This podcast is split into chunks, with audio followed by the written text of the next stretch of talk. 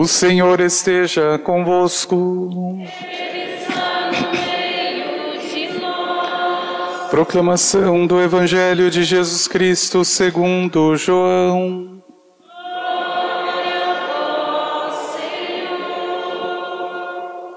Naquele tempo, muitos dos discípulos de Jesus que o escutaram disseram: Esta palavra é dura, quem consegue escutá-la?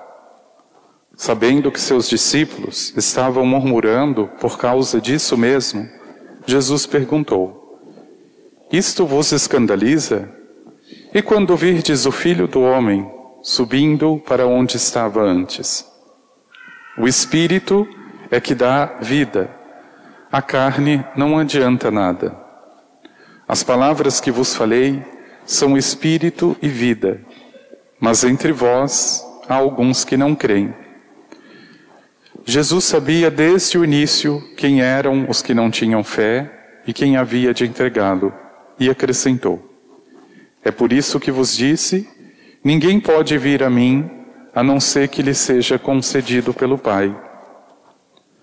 A partir daquele momento, muitos discípulos voltaram atrás e não andavam mais com ele.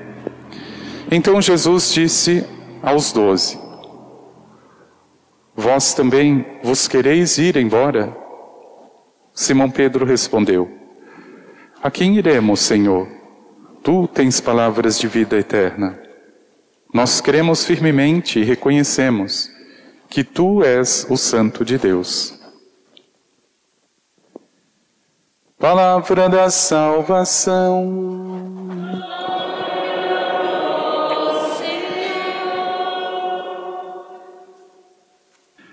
A quem iremos, Senhor? Tu tens palavras de vida eterna.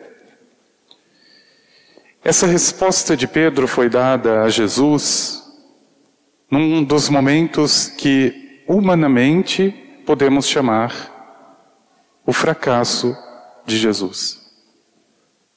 Veja, para esse mundo tão superficial que vivemos, o valor do outro é medido pela popularidade do outro. Então, quanto mais likes você tiver, mais você vale. Quanto mais curtidas você tiver, mais você vale. E o que aconteceu no Evangelho de hoje? Foi justamente o contrário. Quantos dislikes Jesus recebeu quando ele começa a dizer o que significa a fé. Veja, irmãos, seguir um Jesus que multiplica pão estava muito bom, muito cômodo. Era só sentar na grama, era só esperar o milagre, era só esperar chegar o pão.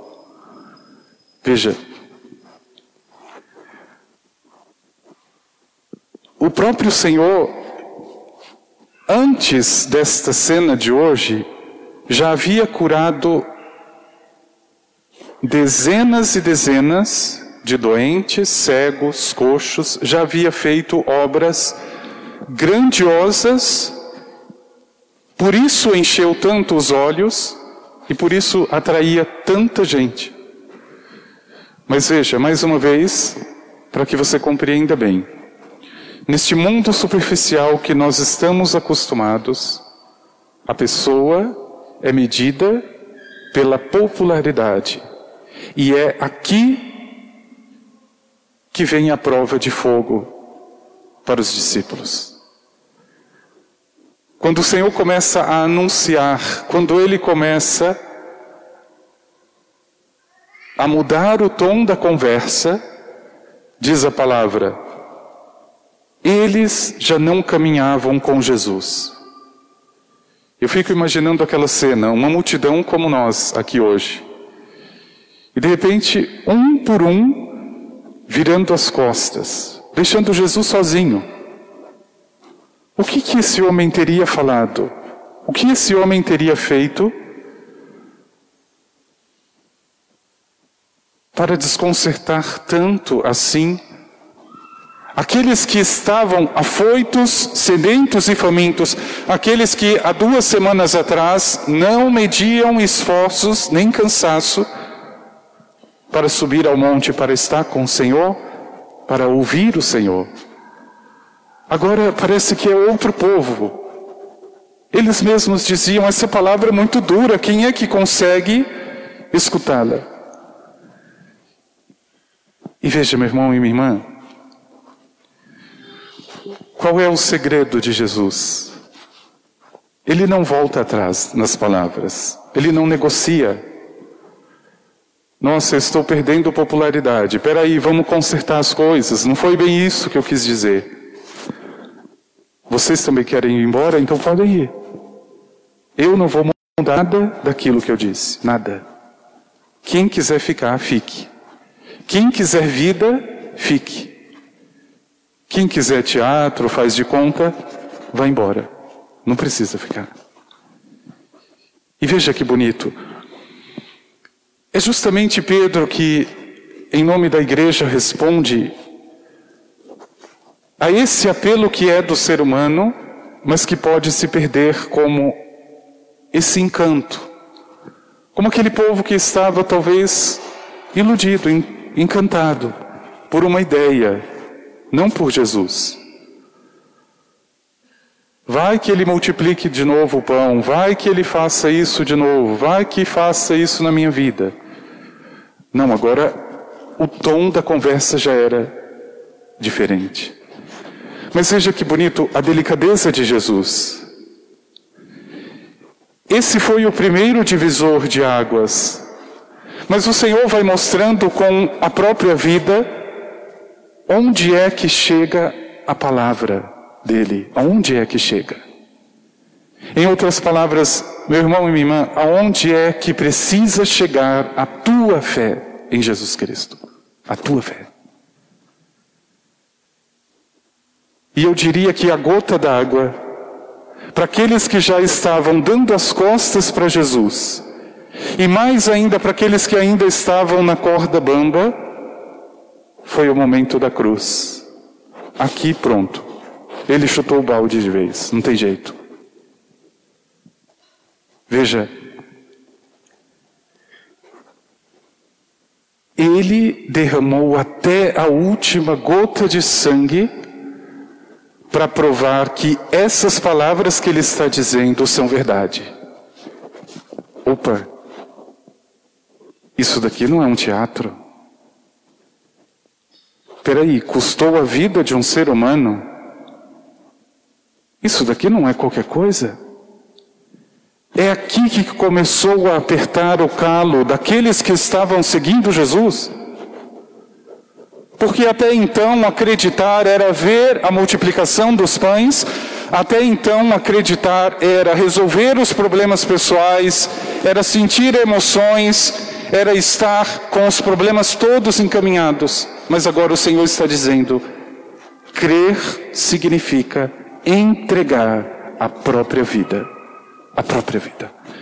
Me desculpe, aqui já é duro demais. Aqui para mim já não dá. Veja, ele prova isso com a própria vida. Ele não está ensinando uma teoria, ele não está contando uma história, ele está oferecendo uma vida, meu irmão e minha irmã. E veja, é o que São João, se não me engano, vai dizer em uma de suas cartas. Ele entregou a vida por nós, também nós devemos entregar a vida pelos irmãos. E é aqui que é a chave e a grande dificuldade. Até que Jesus entregue a vida, tudo bem, mas agora eu preciso. Veja,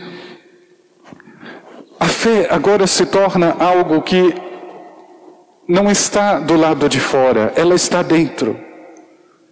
Se eu sacrifico a fé, eu já sacrifiquei a vida. Se eu perco a fé, eu já perdi a vida. Simplesmente isso.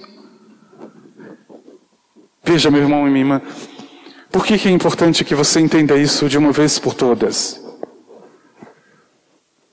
Porque seguir Jesus quando Ele resolve os teus problemas, é uma maravilha.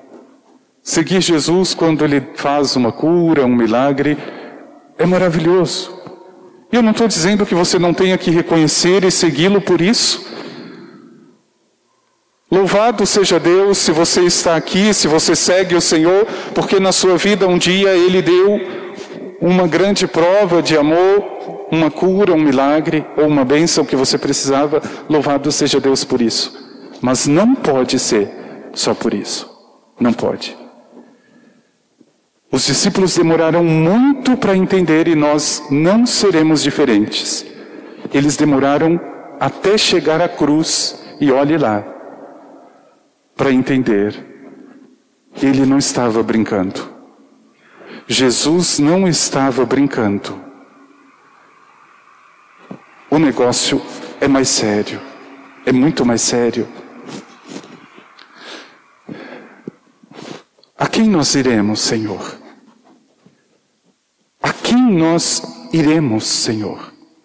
Só tu tens palavras de vida. Veja, meu irmão e minha irmã, às vezes eu não entendo como que umas pessoas, por exemplo, conseguem reduzir a fé, ou pior ainda, separar a fé da própria vida. Eu não entendo. Então, por exemplo, chega na Semana Santa. A pessoa vai assistir a encenação da paixão de Cristo, ela se emociona, ela chora, ela se arrupia. Nossa, ele fez isso por mim, ele deu a vida por mim. Chega em casa, liga o botão do controle remoto, assiste Netflix. Ah, o que, que eu vou assistir hoje? Ah, Halloween, ótimo. Não tem consequência nenhuma aquilo que ele acabou de viver. Nenhuma. Aliás, nem viveu, assistiu. É teatro. E me desculpe, gente. Aqui eu vou dizer uma coisa muito séria. Eu tenho a exata impressão de que alguns católicos que estão na missa acreditam que estão no teatro. Porque o vestido do padre é bonito, um dia é verde, outro dia é rosa. Porque lá fora, na própria vida, a pessoa não consegue tirar a consequência que precisa com a palavra que ouviu, com o Espírito que inspirou, com aquilo que está sendo dito pela boca do próprio Senhor. Veja, é uma consequência natural que eu precise, que eu preciso tirar para a própria vida. Lá fora, não é aqui dentro, é lá fora. Se Ele está dando a vida por mim nesse altar, eu preciso também dar a vida por Ele. Eu preciso. E por isso que eu acho muito legítimo quando algumas pessoas perguntam assim: Padre, será que eu tenho fé?